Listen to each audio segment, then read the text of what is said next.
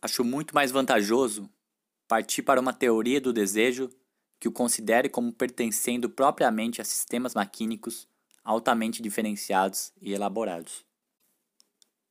E quando digo maquínico, não me refiro a mecânico, nem necessariamente a máquinas técnicas. As máquinas técnicas existem, é claro.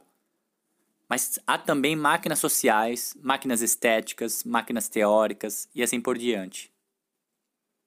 Em outras palavras, há máquinas territorializadas, em metal, em eletricidade, etc.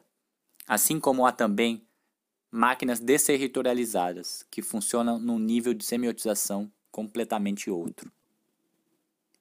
A problemática da produção, a meu ver, é inseparável da problemática do desejo. Muitas pessoas não consideram as coisas dessa forma. Há até as que operam um corte radical entre o campo do trabalho e o campo do desejo. Para elas, o campo do trabalho é o que deveria ser disciplinado, tomado por estruturas de controle, estruturas hierárquicas, enquanto que o desejo apareceria como algo indiferenciado que se poderia atribuir, de acordo com as teorias, a um instinto ou a uma pulsão ou a uma força bruta e assim por diante. Isso me parece inteiramente falso. Forjei com Gilles Deleuze uma expressão que pode parecer paradoxal, mas que nos foi muito útil em nossa reflexão. É o conceito de máquina desejante. É a ideia de que o desejo corresponde a um certo tipo de produção e que ele não é absolutamente algo indiferenciado.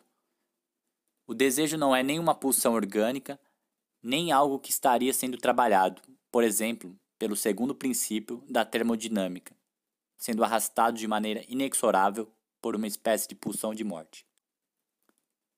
O desejo, ao contrário, teria infinitas possibilidades de montagem, o desejo de uma criança, por exemplo, não pode, ao nosso ver, ser reduzido aos esquemas da psicanálise, por exemplo, a seus imagos de triangulações. Observando as coisas simplesmente de um ponto de vista fenomenológico, o desejo mostra-se em conexão direta com os mais diferenciados elementos de seu entorno que vão da família ao cosmos. A criança tem uma capacidade extraordinária de se interessar por processos abstratos.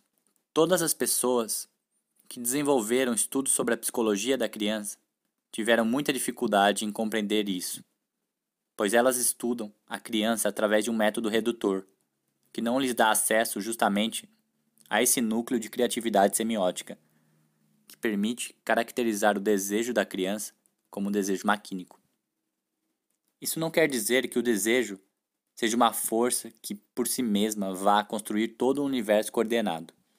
Gilles Deleuze e eu estamos inteiramente distanciados de qualquer ideia de espontaneísmo nesse campo. O desejo para nós não é a nova fórmula do bom selvagem de Jean-Jacques Rousseau.